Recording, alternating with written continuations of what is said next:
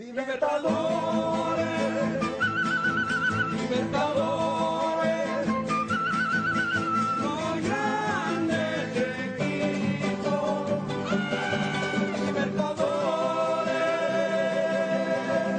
Alô, galera do Trave de Chinelo, estamos de volta! Paramos durante um período aí, mas agora retornamos para o primeiro episódio de 2020 e hoje eu conto com a presença dele, Matheus Vinícius. Fala com a gente, Matheus! Olá, ouvintes. Satisfação imensa estar participando desse grande projeto que é o Trave de Chinelo. E vamos lá, vamos falar de Uber. É isso, já deu uma adiantada ali, deu um primeiro spoiler do dia. E vamos com ele também. É, o nosso outro convidado já é conhecido de vocês. É o nosso querido Tiago Anjo. E aí, Tiago? Como entramos para 2020, querido? Bom dia, boa tarde, boa noite. Esse 2020 maravilhoso, cheio de 69, quer dizer, cheio de novidades. Vamos aí, vamos é isso? tocando, tocando essa vida. O que a gente tem para fazer hoje é torcer para o álcool não acabar, senão o coronavírus vai vai nos pegar. É, rapaz, esse coronavírus tá que tá, tá vindo atrás de todo mundo, amigo. Eu acho que o único jeito de acabar com ele, de fazer ele perder, é marcar um amistoso com o Flamengo. Essa é minha minha minha sugestão. Mas para a gente começar aí, vamos apresentar o nosso tema, como o querido Matheus já deu uma adiantada. Hoje falaremos de Libertadores, que deu uma pausa aí nesse, nesse momento, exatamente por causa do, do coronavírus, nosso querido aí citado, e parou aí nessas semanas aí do dia 15, no caso hoje, no nosso dia de gravação, até o dia 21 de março. Não teremos rodada, mas pode ser que essa, essa data dê uma prorrogada. Então, enquanto nada mais acontece, vamos analisar o que aconteceu até aqui. Vamos falar um pouco aí de, de cada grupo, do desempenho dos times de cada grupo, é, dos prováveis classificados, o efeito aí dessa pausa do coronavírus, o que pode mudar na tabela, na- no retorno à competição. E eu vou começar também um pouquinho diferente do que foi os outros episódios. Eu vou me apresentar, né? Já que nos outros eu esqueci, eu só falava no final que eu sou Juan Calheiros, vou comandar aí o, episódio de hoje, junto com o nosso querido Matheus Vinícius e Thiago Anjo. Então vamos lá, galera. Pra gente começar, vamos falar primeiro do, do grupo A da Libertadores. O grupo que conta aí com o Independente Del Valle, com o Flamengo, atual campeão, com o Júnior Barranquilha e o Barcelona de Guayaquil. Qual é a visão de vocês aí em relação a esse grupo até o momento? O que, que a gente pode esperar deles? Vamos lá, quem, quem vai nos dar a honra aí de falar primeiro? Fica bem claro, quem, quem teve a oportunidade de, de assistir os jogos da Recopa, fica claro, inclusive, que o Independente Del Valle é um, um dos poucos times aí na, na América do Sul que conseguem fazer um jogo de igual para igual com o Flamengo, né? exato, exato. Então, assim, um grupo que, que se apresentou, talvez num primeiro momento, por des- desconhecimento até das outras equipes, ou por pensar nos históricos, tanto do Júnior Barranquilha nos últimos anos, quanto o Barcelona de Guayaquil, que veio da pré-Libertadores, se apresentou como um grupo que talvez pudesse ter ali uma disputa um pouco maior, ou Mais acirrada. Claramente ele, ele, ele, quem vai classificar é Flamengo Independente Del Vale. É, apesar das duas outras equipes não serem equipes ruins, tanto é que uma tem inclusive o artilheiro, óbvio, o artilheiro da pré-Libertadores, né? Porque na Libertadores ele não vai fazer gol, se duvidar. O, o, o Fidel Martinez é um, um bom atacante, poderia jogar em grandes clubes aqui do Brasil, sendo titular facilmente. Mas as outras duas equipes estão no nível acima realmente, tanto o Flamengo quanto o Independente Del Vale estão no nível acima e provavelmente vão se classi- classificar com alguma tranquilidade. A, a grande disputa nesse grupo, para mim, vai ser para saber quem vai para a Sul-Americana.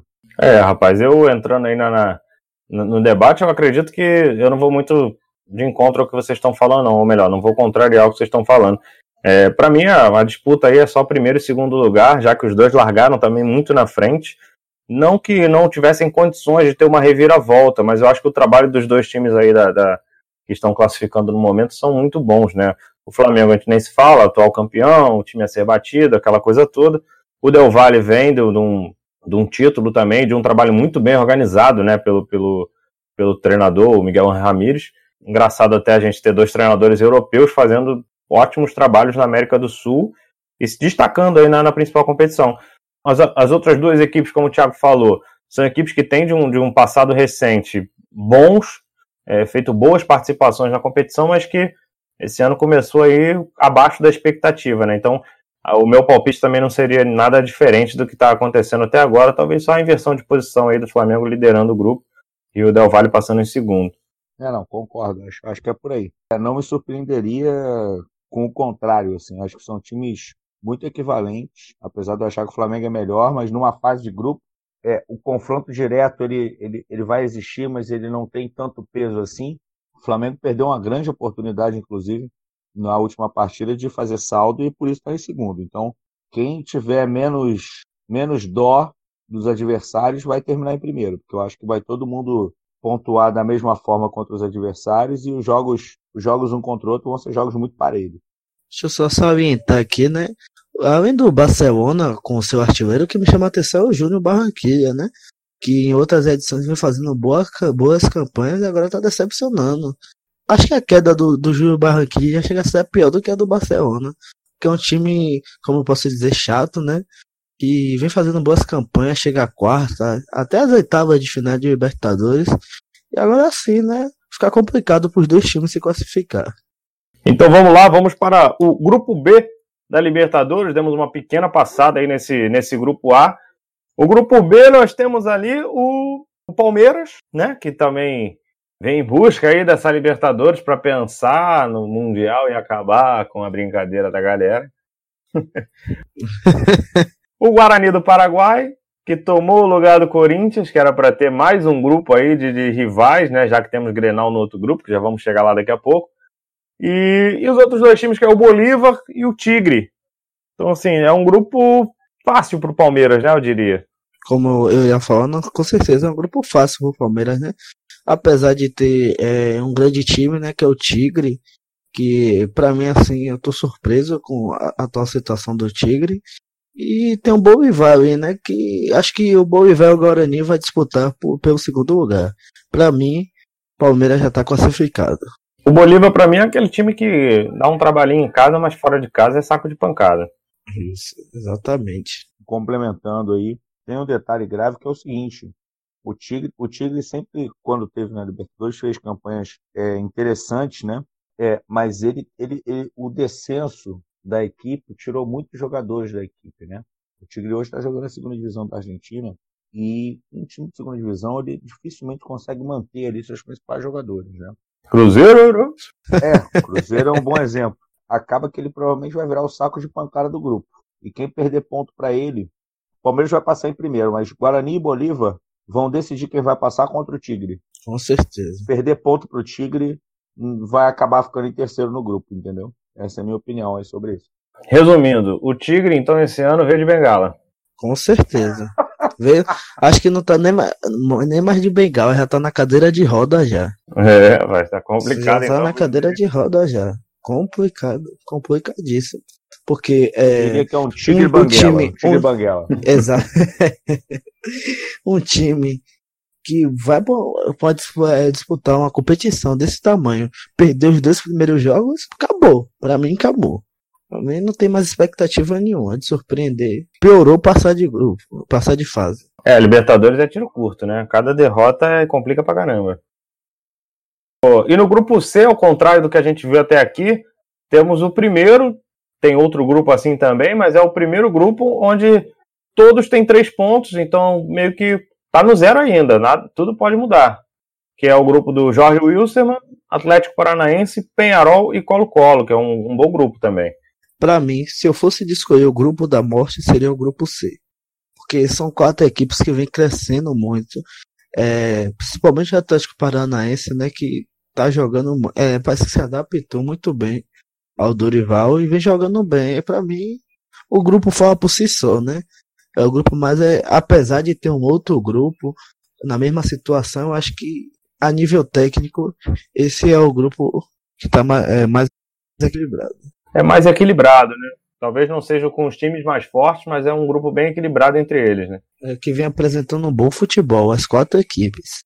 Eu vou acabar antecipando aí um grupo que está por vir, né? Mas diferente desse grupo que, que vai aparecer daqui a pouco, tem lá um, um time que joga a 4 mil metros de altura. Nesse grupo, apesar do Jorge Wilstermann também ter algum fator é, de altitude, são equipes muito semelhantes, assim, não, não no trato, mas no nível, né?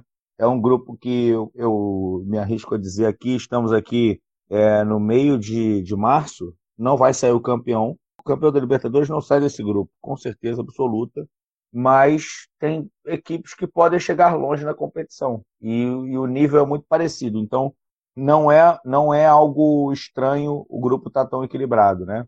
É só para só pra complementar aqui rapidinho, é o Col-Col que tá vivendo uma crise, né? Tá sem treinador, sondou o Filipão, então não, tá jogando bem na Libertadores, mas também não vive um bom momento fora dela. Tem o Mago Valdívia. É, tem, é, ainda tem o Valdívia, velho, conheço aí, a torcida do Palmeiras aí. Só para completar um pouquinho o que o Thiago estava falando também, eu acho que ele vai continuar até o raciocínio. Eu acho que o, esse time aí, como você falou, pode não pintar o campeão daí, mas é um grupo que pode tirar prováveis campeões ao longo do caminho. Com certeza, são, são equipes que têm o espírito de Libertadores. Você pega qualquer equipe dessas aí, das quatro, tem história de tirar times melhores do que elas no caminho. Pegar umas oitavas, numas quartas, vão dar trabalho. Dificilmente vai sair o campeão desse grupo. Mas acabou sendo um grupo muito equilibrado e equilibrado para cima, né? Equilibrado num nível de, pô, são boas equipes, são jogos bons de assistir e assim, é difícil até você ponderar ali quem passa. Eu chutaria os dois primeiros, acho que o Jorge Wilstermann e o Atlético Paranaense vão passar. Mas é chute. É, a gente vai chegar nessa, nessa hora aí. A gente vai chegar. Eu vou, depois a gente vai recapitular o grupo aí, falando quem passa de cada um. Então vamos passar aí até para o grupo semelhante, que é o próximo, que é o grupo D, que é o grupo até tido também por muitos como o grupo da morte. Na verdade, temos alguns grupos da morte dependendo do ponto de vista, né? Esse aí seria, no caso, a disputa aí River Plate, São Paulo, LDU e o Binacional ali que aprontou para cima do São Paulo na primeira rodada, por isso três pontos de cada um. Mas é muito difícil acreditar que vai ter nova surpresa em relação ao Binacional, né? Acho que a briga vai ser mesmo entre os três primeiros, né? River Plate, São Paulo e LDU e a LDU dando aquele trabalho pela altitude que pode ser o que decide o grupo, né? Se o São Paulo, por exemplo, não conseguir ir bem lá na altitude contra a LDU, pode acabar ficando de fora exatamente nesse jogo. Até hoje eu não consigo entender como o São Paulo conseguiu perder para esse time tosco, que é o binacional, que na verdade é um time de interclasse, né? Que tá participando da Libertadores. Mas. Rapaz, mas pelo nome, ele é melhor do que o Atlético Mineiro. Pelo menos ele tem um bi ali. Rapaz, deixa de polêmica. Perdemos uns ouvidos aí do Galo nesse momento. Oh, com certeza. É brincadeira, gente, é brincadeira. Eu vou seguindo sua linha de raciocínio. É, os, é a briga entre os três primeiros. Agora, dos três ali, o que tá mais inconsistente é o São Paulo. É, acho que o São Paulo vem vivendo uma gangorra, assim, sabe? Consegue jogar um ou dois jogos bem, no terceiro já vai caindo de produção, no quarto já perde. E como você disse, é, é Libertadores não tira o curso, não tem tempo para isso não.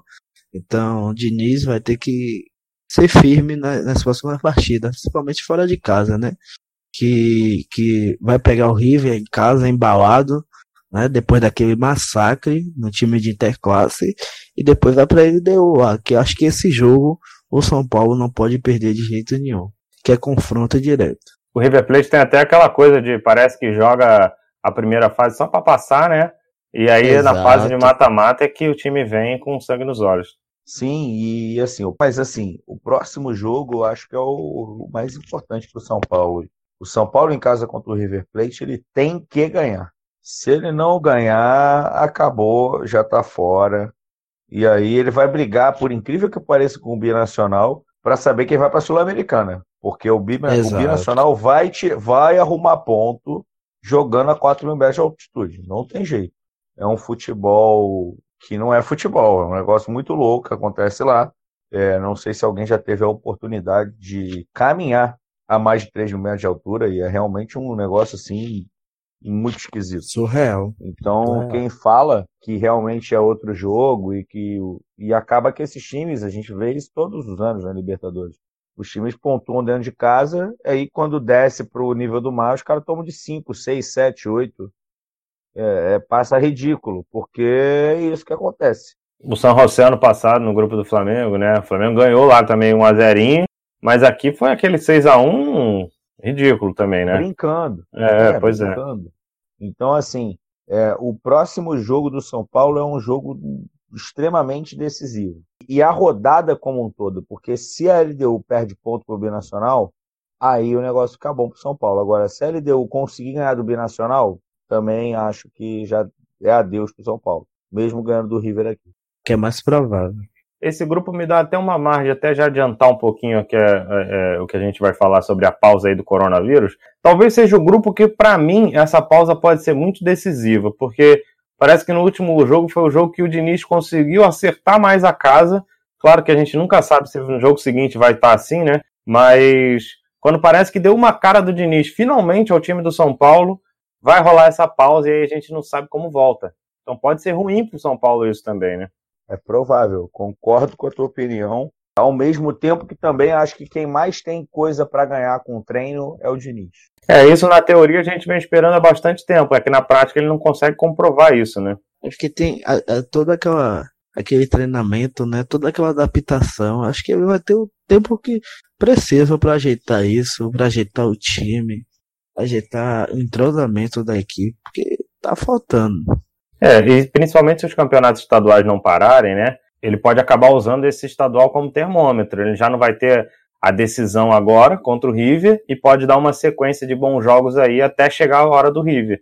E aí vai ser meio que esse termômetro para a gente saber se o trabalho continua em evolução ou se foi um jogo fora da curva. Podemos passar para o grupo E, então?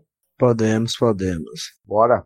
O grupo E foi aquele grupo que vai ser decidido, pelo que a gente viu, no tapa, no tapa e no dente, né? Porque o Grenal aí, primeiro Grenal da Libertadores, não teve futebol, teve só briga, quatro expulsões para cada lado, um 0 a 0 Realmente aí, que pode ter atrapalhado os dois times, né?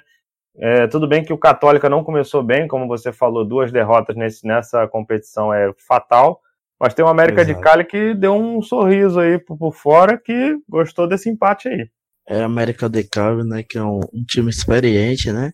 Já foi campeão da Libertadores. E a, a, a, gente sabe que clássico é clássico, que o sangue ferve. Mas ali, essa, essa pancadaria que rolou foi bom para ninguém. Não foi bom para ninguém. Tanto achei que foi pior pro, pro Grêmio, porque foi dentro de casa, entendeu? O empate dentro de casa na Libertadores para o rival é, ficou terrível. E outra coisa, é, a gente fala muito aí da, do jogo em si, da briga e das expulsões, só que aí tem que pensar que são quatro jogadores a menos dos dois lados para as próximas partidas. Exatamente. É, como você falou, né, o Grêmio ele, ele joga a próxima fora de casa contra o Católica. Então, assim, para o Grêmio ainda é mais prejudicial, que o Inter pega o, o, América de Cali em casa, então ainda tem ali um pouco de, de, aquela coisa do mando de campo, né? Então tá um pouco mais confortável em relação aos jogadores que perdeu. Agora o, Grêmio não. E o Grêmio perdeu o PP, por exemplo, que é um jogador importantíssimo. Então é. Sim. dá uma complicada aí. E principalmente jogador de defesa, né? Como o Inter perdeu o Moisés. Cara, uma competição dessa é, é terrível ficar desfalcado. E esse é mais um grupo que também foi dado como um, um grupo da morte, né, com a entrada do Inter. É, além da rivalidade dos dois, tem os dois clubes tradicionais ali, como o América de Cali e o Católica. É, eu vou, eu vou ter que discordar um pouquinho do Juan pelo seguinte: apesar do Grêmio jogar fora de casa, tirando o PP, e que ainda é reserva, né? Bom lembrar disso. O PP não é titular do Grêmio. O Inter sofreu muito mais com as expulsões. Jogar sem o Cuesta, sem o Moisés, é jogar com metade da defesa reserva. Né? E acho essa rodada bem importante, porque se por acaso o Inter tem um revés dentro de casa contra o América de Cali, isso não estava na conta. O Grêmio vai jogar fora e um revés ali talvez esteja na conta, porque é um jogo fora de casa, né? Ele vai ter a próxima, a outra rodada, né? Quando, obviamente, quando as coisas voltarem. Mas a outra rodada é ele jogando em casa contra o Universidade Católica. Então, dá para virar um elas por elas. Se o Inter, por acaso, empata ou perde para o América de Cali, que é o, o, time que já tem três pontos, que além de tudo, a Universidade Católica não pontuou ainda no grupo, eu acho um jogo mais chave do que o do Grêmio. É, o Grêmio não per... o Grêmio não sai da zona de classificação se ele perder para a Universidade Católica. Agora, só para a gente é, ambientar aí, só para o pessoal saber, é, do lado do Grêmio foram PP, Luciano, Caio Henrique e Paulo Miranda. Nesse, nessa lista aí, o PP é reserva, mas é importantíssimo, né? Sempre entra. Isso, isso. e o isso, Paulo isso. Miranda, que é reserva. Os outros dois são titulares até o momento e vão fazer falta. Do lado do Inter, é, talvez realmente faça mais falta, porque os quatro aí vêm jogando. Que é o Edenilson, que é muito importante, o Moisés e o Cuesta, como o Thiago falou, e o Praxedes, que vem fazendo o- o- um bom campeonato estadual e vem também sendo bem utilizado ali no time do Inter. Então, realmente, vai fazer falta, eu acho, para as duas equipes, mas o raciocínio do Thiago também faz muito sentido, que é aquela coisa do. É um pouco errado, mas que a gente não deixa de estar acostumado, que é aquela coisa do. Ah, se perder em casa, fora de casa não tem problema, só que perder em casa é tiro no pé. É um pouco isso, né? Mas eu acho que os dois aí saem muito prejudicados com essas expulsões. Não, com certeza os dois estão, mas acho, acho eu que a rodada seguinte para o Inter pode ser traumática, entendeu? É, Agora os dois vão ficar em uma situação delicada se os dois perdem na próxima rodada. Aí o bicho pega. Porque a Universidade da Católica vai jogar em casa, vai querer pontuar, vai pra cima do Grêmio. E o América de Cali também. A gente tem que lembrar que é só um ponto de diferença. Então, empate para América de Cali aqui e uma derrota do Grêmio lá envolve o grupo todo. É, na verdade, ah, fazendo até uma, uma projeção aí um pouquinho mais longa, dá uma embolada e uma complicada boa no sentido assim, se acontece dois revés, como o Thiago falou, o Grêmio continua na zona de classificação, né, se eu não me engano. Não, não, não. Não, é, peraí, o América de Cali iria a 6 Que é pra vida. e o Católica O Católica faz três, tem zero. e o Católica faz 3, mas aí o Grêmio continua, porque aí provavelmente. Não, aí depende do saldo de gol. Então, na verdade, o Inter, a princípio, continua na classificação. Só que na Isso. rodada seguinte, aí vem América de Cali e o Católica, com a América de Cali em casa, e tem outro Grenal a mando do Inter. Então, se o Inter ganha o Grenal e o América de Cali ganha também do Católica, o Cali vai a 9, assume disparado, o Inter vai a 7 e o Grêmio fica com 4. Então, o Grêmio fica numa situação muito delicada para pegar o Católica na outra rodada, quase que brigando aí por essa chance, né? Aí já vai de se, se acontece isso que você acabou de, de falar agora, aí vai brigar por, por Sul-Americana. Esquece próxima fase. Aí vai brigar com Católica pra Sul-Americana. Acredito muito nesses revés agora nessa rodada, não. Acho que o time brasileiro ainda tem uma certa superioridade, principalmente esses dois, né, em relação aos dois times do grupo. Com certeza. É, no grupo seguinte, nós temos aí uma situação parecida com o primeiro grupo, né? Que é o grupo F. Nós temos o Racing da Argentina, Nacional do Uruguai, Estudiantes de Mérida, que não só estuda coisa que não presta, e o Alianza Lima com zero pontos. Então, aquela, aquela questão: os dois com zero, o Racing Nacional com seis, mais um grupo que praticamente já está decidido aí, só vai ver quem vai ser primeiro, segundo. E é um grupo que tá dando a lógica, né? Não tem muita, muito o que falar até então, né? É, nem fede nem cheira, como diz o, o pessoal. A única briga agora vai ser pela Sul-Americana, né? Que eu acredito que o Aliança consiga essa, esse terceiro lugar aí. É, na lógica seria isso mesmo. Alguma opinião aí, Thiago? Estou concordando bastante, até pelo, pelo, pelo fraquíssimo futebol apresentado pelo Alianza Lima, que é o principal, principal clube peruano, mas que esse ano realmente veio com partidas muito abaixo do, do normal. Essa Libertadores está cheia de decepção, viu? Muito time tradicional tá caindo. Falando em time tradicional, a gente vai aqui pro, pro grupo do Santos. É tradicional zaço aí na Libertadores, principalmente na época do nosso querido Pelé, depois aí recente com o Neymar. E o Santos lidera aí com seis pontos, né?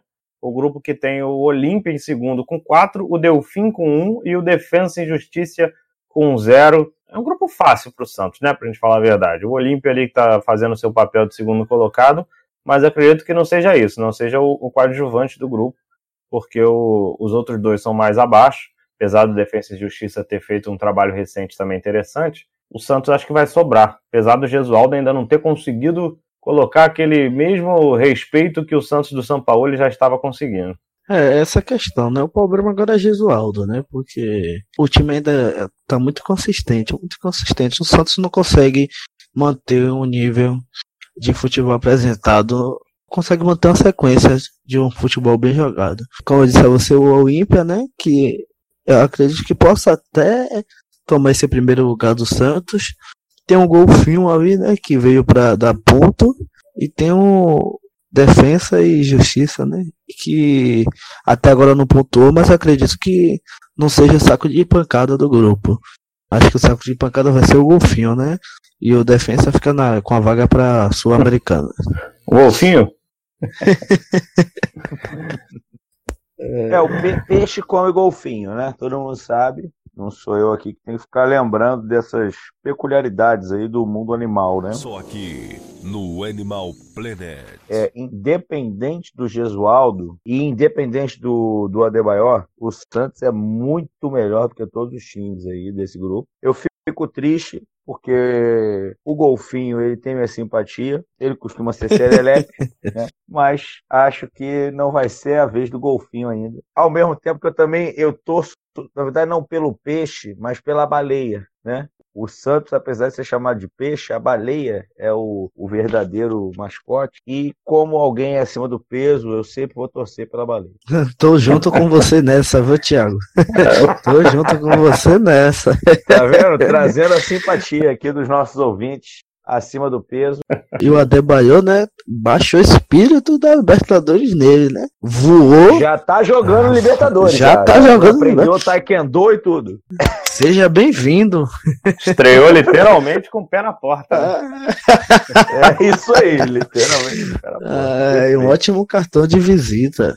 É, Esse golfinho aí é, é literalmente um golfinho, né? Aquele que todo mundo simpatiza, é bonitinho, mas não faz mal a ninguém, né? É, eu vou dizer a você, o Golfinho é aquele time, é aquele time genérico do PES que a gente fazia na Master League, que tinha Caston. Até essa logo aí parece uma logo de, de, de interclasse, né? Esse, esse escudo. Parece que fez no Paint isso aí, velho. Não é possível.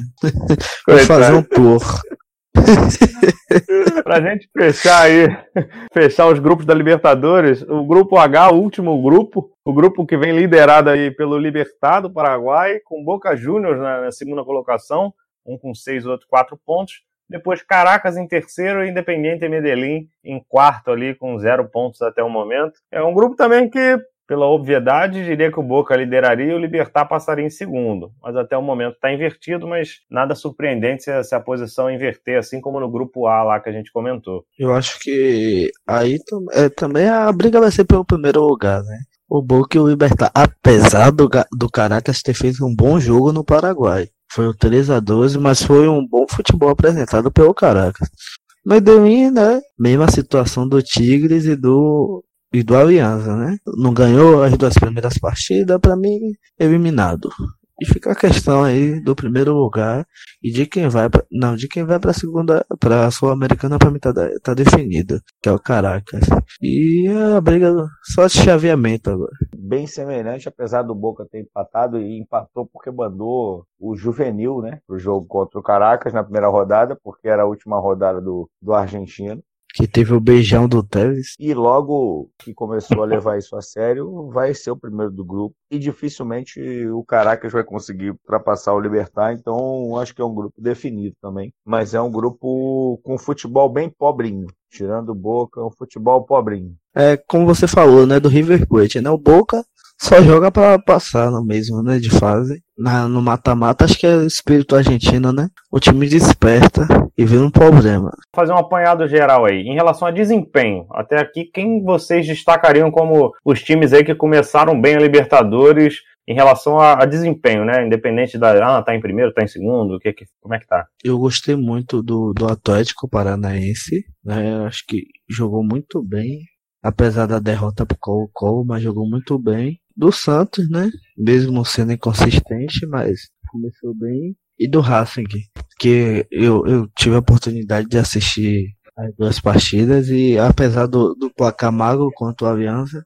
parece que tá um time bem, bem seguro. E o Flamengo, né? Que é, dispensa comentários. Pra você, Thiago. Vou em linha aí com o Flamengo, mas assim, destacaria inclusive o Del Valle, que não tomou conhecimento de nenhum dos dois times do primeiro grupo, do, do, do grupo A, né? É, nem do Júnior Barranquilla, nem do Guayaquil. Foi lá, fez seu jogo, ganhou tranquilamente dos dois. Acho, inclusive, até mais impressionante do que o Flamengo. no- no- nesse primeiro momento, como desempenho, né? 3 a 0 e 3 a 0 assim. É, é importante falar que o Palmeiras vem bem, vem, vem também não tendo dificuldade nos seus jogos, tendo muita, muita tranquilidade, domínio total do jogo. E apesar da pancadaria absurda no Grenal, importante falar do Inter, e aí falar do Inter não só na fase de grupos, mas um Inter que soube se classificar com um estilo de jogo até diferente do que ele fez ali no primeiro jogo do contra a Universidade Católica, né?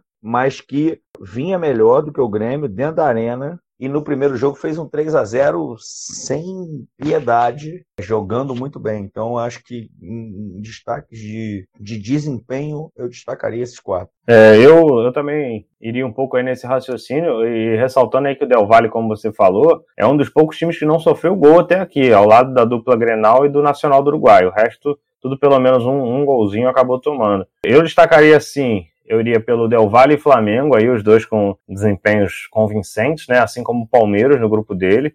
É, não fazendo mais do que obrigação, mas convencendo, né? Não só fazendo os três pontos. É, o Atlético Paranaense, eu acho que está tá bem maduro na competição, apesar de eu ainda achar que não é o Atlético do ano passado, mas ele tem uma maturidade dentro da competição que parece que ele já entendeu como jogar. O River Plate não dá para destacar desempenho em cima do binacional, né? Mas também um 8 a 0 também não pode passar batido. Assim como essa análise um pouco mais longa do Inter que o Thiago falou, porque é um time que começou antes, né? Então talvez já tem dá até para mostrar um pouco mais do que a gente viu dos outros. E o Racing, para mim um time que é sempre chato. Ele nunca é muito favorito em si, mas ele é sempre incomoda e é um time difícil de enfrentar e vem e começou bem em relação ao desempenho também. Para mim seriam esses esses clubes aí que eu destacaria como começando com o pé direito nessa Libertadores. Agora, aquele giro rápido ali para a gente entrar na parte final do programa. Vamos voltar aos grupos só para a gente bater rapidamente aí quem passa, primeiro e segundo lugar. Vamos lá, grupo A. Para você, Matheus. Primeiro Flamengo, segundo Independiente. Thiago. Siga o relator. É, isso aí é unanimidade, né? Não vou nem gastar nosso tempo. Mas acho legal a gente dizer quem vai para a Sul-Americana? É, pra Sul-Americana eu aposto no, no Barcelona de Guayaquil. Pelo, por, por conta do Fidel Martins. Você, Thiago. Eu vou, vou contra. Vou no Júnior Barranquilla. Bom, como deixaram o desempate para mim, Gols do Borra. É, eu vou também com Barranquilha. Eu acredito mais naquele conjunto ali. O Barce... Eu esperava mais do Barcelona, para falar a verdade. Com certeza. Antes dos dois jogos, eu talvez apostasse nele, mas depois dos dois primeiros, eu aposto no Barranquilha. Grupo B: Palmeiras, Guarani, Bolívar e Tigre. Para você, Matheus? Palmeiras em primeiro, Guarani em segundo. E é como tá, o Bolívar. Thiago. Tô seguindo o relator em tudo. Eu vou na mesma. Pensei que ia dar uma pensada aqui em algo diferente, mas vou inventar não. Nesse caso eu acho que é isso mesmo. Por enquanto tá fácil, né? Vamos pro grupo C, eu acho que vai complicar um pouquinho. Para vocês aí, grupo C. Wilstermann Paranaense, Penharol e Colo-Colo. Em primeiro, o Penharol. Segundo, o Atlético. E pra Sul eu aposto no, no Jorge. Por conta da crise do Colo-Colo. Você, Thiago? Jorge Wilstermann primeiro, Atlético Paranaense em segundo, Colo-Colo em terceiro. Penharol não, não vai nem para o Sul-Americano. Bom, então esse aí eu acho que vai todo mundo botar diferente. Para mim, eu vou de Paranaense, vou no Brasil aí, de cara, sendo o primeiro colocado. Aposto no Wilstermann em segundo e o Penharol em terceiro indo para a Sul-Americana. É, no grupo D, esse aí é o grupo que vai dar mais complicação, acredito, para a classificação. É, River Plate, São Paulo, LDU e Binacional. Vamos lá, Matheus. River em primeiro. Complicado, viu?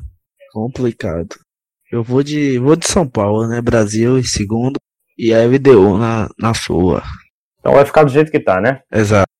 Para você, Thiago. River LDU, São Paulo Sul-Americano. Para mim esse seja o mais difícil de opinar, exatamente porque para mim é o grupo que mais vai afetar a pausa aí. Mas eu vou, eu acho que eu vou seguir do jeito que tá também. Para mim River, São Paulo e LDU, dando esse voto de confiança que o trabalho do Diniz vai, vai ter sequência, senão complica. O grupo E é o grupo do Grenal, completado com a América de Cali e Católica. E aí? O, o Inter em primeiro, o América em segundo e Grêmio pra mim, sul-americano. Ih, rapaz. Polêmica, polêmica. É nesse que vai ter polêmica, hein? América de Cali em primeiro, Ih, rapaz. Inter em segundo, Grêmio em terceiro e tô cravando aqui Jesus no Benfica e Renato Gaúcho no Flamengo no segundo semestre. Deus que me abençoe. Maria. Fala isso não, rapaz. Só pra dar, só pra complementar, é, eu aposto no América em primeiro pela sua tradição, porque é, eu duvido muito que o América caia na primeira fase. É um time muito chato, muito forte, que sabe jogar bem fora de casa, como fez com a Universidade da Católica. Então aposto no América em primeiro. Olha, eu vou discordar de vocês e vou botar Brasil na brincadeira. Pra mim vai dar do jeito que tá. Inter e Grêmio e o Cali em terceiro ainda pra Sul-Americana. E espero que o Renato não venha pro Flamengo não e continue Jesus. Eita, Não, não. Eu não estou cravando, eu não estou cravando porque eu gostaria, não. informação de Thiago aí. Ó, é, rapaz, bola de cristal aí. Tenho informações relevantes de que já existe essa conversa aberta, porque a proposta que o Benfica fez, ela com o euro no patamar que está, o Flamengo não consegue chegar nem perto. Ah, Se eu não me engano, me corrija se eu estiver errado, foram 12 milhões de euros de salário, confirma? Anual, né? Não, não, não é isso tudo não. Mas são é o equivalente em reais a quase 4 milhões de reais por mês de salário. É Maria. inviável. É, eu vi que seriam 3 milhões, né, mais ou menos, por mês de reais, né? É, na verdade, eu tô mais pela questão do Renato Gaúcho do que propriamente isso que você falou. Eu já vi até outros nomes aí, mas não vou entrar muito no tempo pra gente não entrar em Flamengo aqui, não se alongar. Sim, sim, os nomes existem, mas é só para Quem quiser ouvir sobre o Flamengo, a gente tem também outro podcast aí voltado pra galera aí rubro-negra, que é chamado Fla Rap Original. Então, quem quiser dar uma, uma pesquisada lá, começou recente. Tem o primeiro episódio, em breve teremos o segundo no ar. Para dar sequência aí, o, o grupo F. É, esse aí, até pra gente dar uma corridinha, eu acho que vai ficar do jeito que tá. Na minha visão, já antecipo. Racing Nacional e eu inverto ali o Mérida com a Alianza Lima e o Alianza indo pra, pra Sul-Americana. Siga o seu pensamento. Tô seguindo o relator. Então pulamos rapidamente para o grupo G. Santos, Olímpia, Golfinho e Defensa e Justiça. Para vocês. Santos em primeiro. Não. É, o Olímpia em primeiro, Santos em segundo, o Defensa em, na Sul-Americana e o Golfinho vai morrer na praia. Belo trocadilho. Ai, Esperei o programa todo pra fazer isso. Foi bem boa. Para você, Thiago. Eu vou defender minha classe, baleias em primeiro. É... AD Maior em segundo, mesmo com voadoras aí. E, e eu vou apostar aqui, sem nenhum critério, no golfinho. Só porque eu queria que ele ficasse. Só porque é fofo. Só por simpatia. Só porque é fofo. Só porque eles são fofos, é, eles são fofos. Só por isso. Eu sigo com o Santos liderando, até porque o próximo jogo é Santos e Olímpia na Vila. Eu acho que já vai abrir nove pontos aí, já vai fazer nove abrindo cinco, né, no caso. E acompanho Defensa e Justiça ali na, na Sul-Americana. Infelizmente não vai dar pro Golfinho, não. Vai ter que procurar outro mar para ele. Essa foi boa. O grupo H, pra gente fechar, Libertar, Boca Juniors, Caracas e Medellín. Pra mim, é, o Libertar, mesmo jogando bem, não acho que vai conseguir segurar essa liderança. Eu boto o Boca, o Libertar e o Caracas.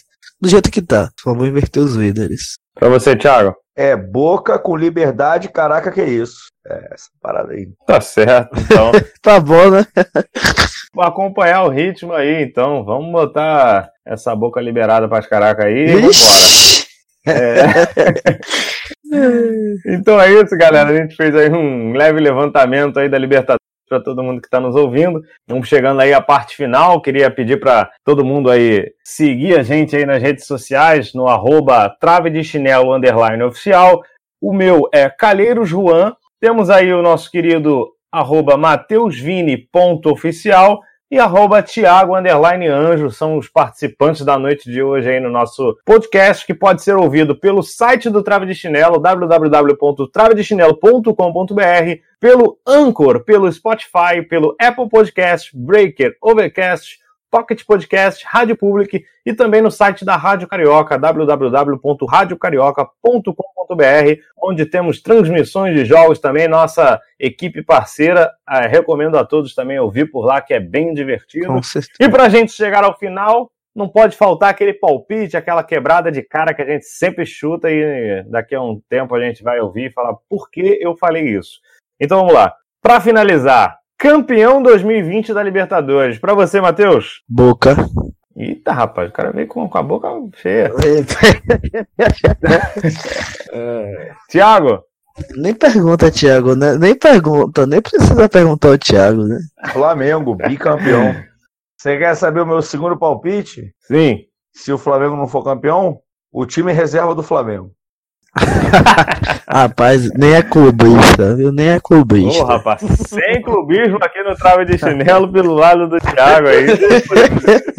Agora, só, só pra falar uma coisa aqui, né? Que é, vocês falaram que Independente, né? Tá sendo. fazendo uma campanha espetacular. Isso eu concordo, esqueci até de, de falar sobre isso, né? Na, naquele palpite. Mas eu acho que o Independente eu ainda vejo como time de Sul-Americana. Não acho que ele tenha esse futebol todo, nem essa maturidade para conquistar a Libertadores. Sim, sim, para ser campeão não. A gente acho que analisou mais pela questão do desempenho. E para ser campeão, no meu ponto de vista, eu vou com golfinho. Mentira. Sacanagem. Não, eu, assim, eu iria seguir pelo raciocínio lógico, eu apostaria no Flamengo, buscando o bicampeonato aí, pelo futebol não ter caído do ano passado. E digo mais que é capaz de termos uma reedição da final, novamente Flamengo e River Plate, se nada mudar ao longo do caminho. Esse é o meu palpite. Vou fazer uma pergunta a vocês dois. Com Jesus saindo, vocês acham que o entrosamento do time vai continuar o mesmo? Rapaz, vai depender muito de quem assumir. Né? Se assumir um apóstolo, talvez. Agora, Ah, essa foi ruim demais. Não, eu, na verdade, eu, eu, eu, eu, eu também ouvi aí é, boatos, boatos, né? Iguais os do Renato Gaúcho. Acho importante aqui a gente trazer isso para o nosso ouvinte, que Jesus, é, entendendo que ele está muito grande, né? A importância dele, o tamanho que ele tem, ele volta para Portugal e João de Deus assume. Rapaz, O, o que é o, o auxiliar principal dele assume como, como técnico do Flamengo. eu pensei que era o que tava em liberdade condicional, né? O outro João de Deus. Não, esse não, esse aí. É, eu também essa- Parece que não vai poder. eu já vou colocar uma outra informação aqui que eu ouvi por aí. Só pra gente fechar aí, pra gente não se alongar também, que já tá ficando longo. Com a saída do Jorge Jesus, houve aí também a informação de que o Flamengo queria outro português chamado Marco Silva, que treinou o Everton aí no ano passado no- na Premier League. Então esse seria um nome aí também cogitado pelo Flamengo. E vem ele e o Richarlison como reforço. Aí é banco, né? Aí eu acho ótimo. Tem espaço no banco. Falamos aqui demais, chegamos até a falar de Jesus, que não tinha nada a ver, mas Jesus está sempre no meio de nós. Então, vamos encerrando aí. Amém. Dor e meia. Chegamos ao final de mais um episódio do Trave de Chinelo, o primeiro episódio de 2020. Temos a presença de Matheus Vinícius, Thiago Anjo, e foi com eles que dissecamos a Libertadores, que dá uma leve parada, uma respirada para uma breve quarentena. E é isso. Vamos ficando por aqui. Continue nos ouvindo, que em breve teremos mais. Grande abraço a todos os ouvintes. Valeu! Valeu! Valeu, galera.